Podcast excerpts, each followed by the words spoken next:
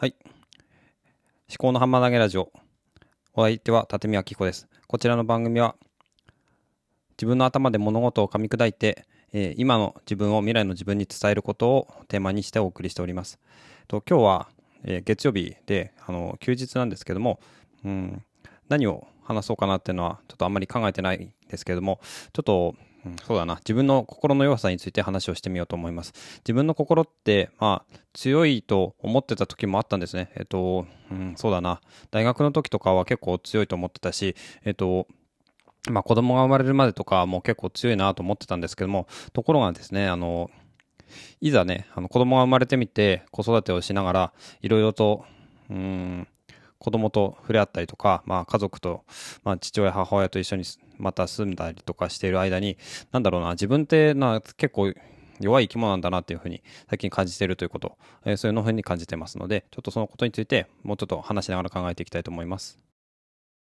カタリスト。思考の思考の思考のハンマー投げラジオ。思毎朝5分のアウトプット週間考のハンマー投げラジオ。でえっと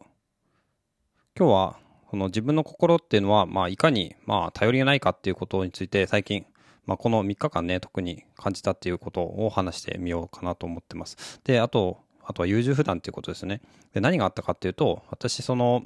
ディズニープラスに加入してたんですね。で、まあ今も加入してるんですけども、えっと、年額プランで年額9900円のプランを、えっと、3月か2月かそのぐらいの時に、えっと、加入して、で、それなんで加入したかっていうと、子供が、あの、プリンセスの映画を見たいっていう時期があって、で、家での子供の扱い方と、扱い方っていうのもちょっと変ですけども、あの、過ごし方とか、そういうものについて結構夫婦で悩んでいて、うん、じゃあ、まあ、ちょっと試してやってみるかってことで、ディズニープラスに加入してみたんですね。で、ディズニープラスで、あの、良かったのは、やっぱりね、子供が、まあ、喜んでくれたっていうのもあるんですけども、ちょっと、まあ、自分もね、あの、いろいろ映画が見れるっていうことで、ちょこちょこ見てたんですけれども、うん、そうだな、まあ、ポッドキャストでマーベルの好きな、え方のポッドキャスト、オーバーさんとかのポッドキャスト聞いたりして、まあ、マーベルも面白そうだなと思って、アイアンマンとか、えっ、と、ドクター・ストレンジとか、そういったものをちょっと見てたんですね。で、あの、ちょっとずつ見ていくと、あれって結構いろんな話がつながっていて、あの、他のものを読み見たくなるっていうような風にうまく作られてるんですけども、私の場合ですね、なんかね、昔からですね、うーんと自分の抑制が効かないっていうちょ特徴があって、それどういうことかというと、漫画とか、えっと、まあ、なんだろうな、本、本、本じゃなくて、まあ漫画ですかね、とかゲームとか、その自分の時間の使い方がうまくないんですよ。えっと、自分の時間を、うんとね、例えばそうだな、えっと、10時までにしようと思ってても、なんか、あもうもうちょっともうちょっとっていう風にやっちゃう。そんなところがあるんですよね。だから、どうしたら、えーいいのかなってはずっと思ってたんですけども、やっぱりね、あの、今までも漫画のアプリとか、えっ、と、ゲームのアプリとか、そういったものは、結局最後は削除して、それで、えー断ち切って、で、うん、卒業することができたっていうところなんですね。で、それが今回は、あの、ディズニープラスとか、アマゾンプライムビデオとかの動画アプリの方に、えっ、と、罠が仕掛けられてたというか、まあ罠じゃないかもしれないですけど、自分で勝手にね、罠にかかったと思うんですが、そういったところで、うんと、自分の時間がうまく使えないというか、まあ、自分で選択してきてる結果なんですけども、なんだろう、うんと、自分でちゃんと使えない、自分の意思なんて何何の当てにもならないなっていうふうに思ったんですよね。自分の心っていうのは、なんだろう、思ったよりも、まあ、強くないんだなっていうことですね。で、うん、そうだな、大学受験の時とかもよくよく考えてみると、そんなに、うん、受験の勉強とかを自分の意思ですごくできてたかっていうと、まあそうでもなかったりするんですよね。で、特に覚えてるのは、あの、大学の一次試験が終わった後に、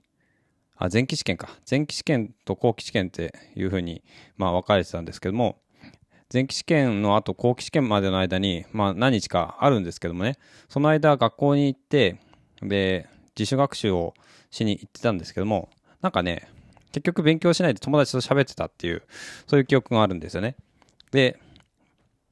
なんだろうな、意識がうまく保てないというか、その自制心がない、そんな人間なんだなっていうのは、まあ結構前からあったのかもしれないですね。昔は心が強かったのかなと思ってたんですけども、まあそうでもないような気がする。そんなことですよね。うん。で、そうだな。だから、じゃあどうするかっていうと、まあ動画を、アプリを削除すると。まあそういうのが、まあ王道ですよね。習慣化。やめる習慣の王道としては、まあその、ハードルを上げるっていうのが王道なんですね。で、逆に、習慣を続けるためには、あの、ハードルを下げるっていうのが王道なんですよね。で、じゃあ、どうすればいいかというと単純に、あの、アプリを削除するということですね。で、まあ、アカウントの方は一応削除しないでおいておいて、まあ、車、車じゃなくて、あの、テレビで、あの、Amazon の Fire TV の方は使えるようにしといて、まあ、娘がもし見たいって言ったら、まあ、見ると、見せるようにしようかなと思うんですけどね。プリンセスソフィアとか。で、あの、ただテレビでね、テレビで私が見るってことは多分ないと思うんで、そこは残しておいても多分大丈夫。で、iPad でね、やっぱり見ちゃうんですよね。結構見てたんですよね。だからね、それで本当はね、あの自分の心をあの見つめ直す時間とかが欲しくて、で、もうちょっと、うん、自分の心をちゃんと見つめ直して、うん、なんだな、本当に自分がやりたいことは何なのかとかね、あの、そういうことに費やす時間を設けたいなとは思うんですけどね。なかなかそういう、うーん、やっぱ誘惑に負けるんだよな。誘惑に負けやすいってことで、うん、その辺は、うん、なんだろうな、自分は本当に弱い存在なんだなというふうに改めて思ったんですね。まあこの3連休も、まあ昨日とかもちょっと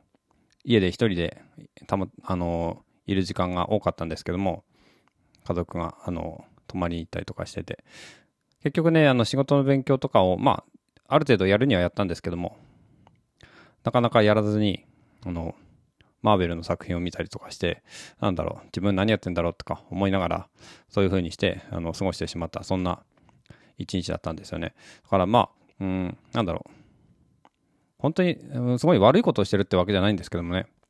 もうちょっと、もうちょっとね、自分を、うん、本当にね、この二度とない、えー人生、もう一回しかない人生ですよね。本当に自分が大事なことに時間を使いたいなっていうふうに改めて思ったんですけども、で、手で、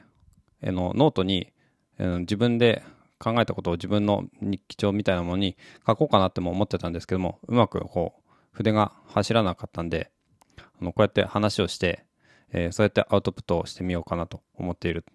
それで今、撮ってるんですね。はい。じゃあ、まあ、こんなところですかね。はい。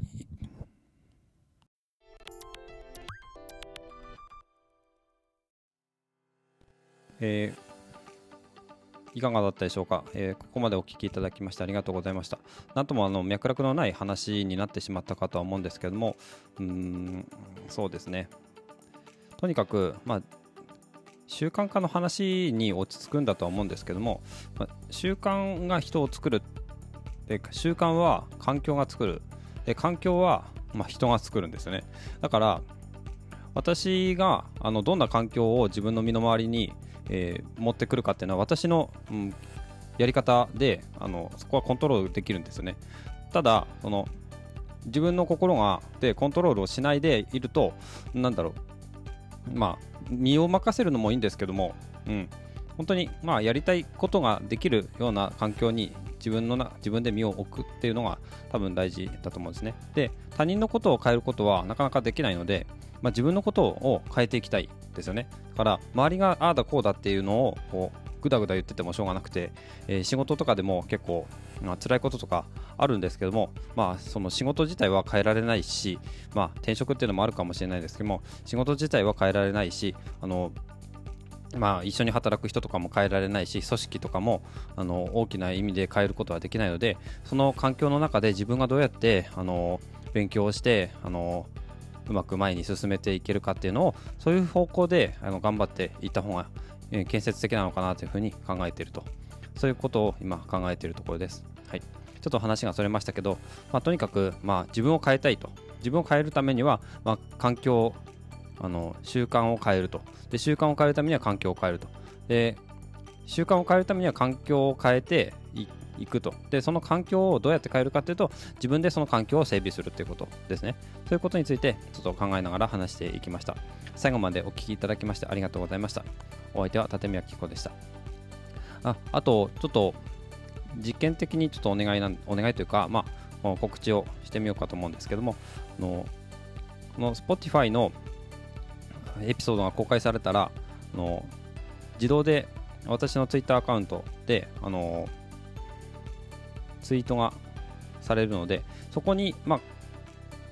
リプライの形でコメントとか書き込んでいただけると、あのなんだろうな、いろんなスタンド FM とか、 Voicy とかのコメント欄みたいな感じで、あの読めるのかなと思いますので、ちょっとね、あのここれからそのやり方っていうのも実験してみたいと思います。これも環境整備の一つかなと思います。では、また。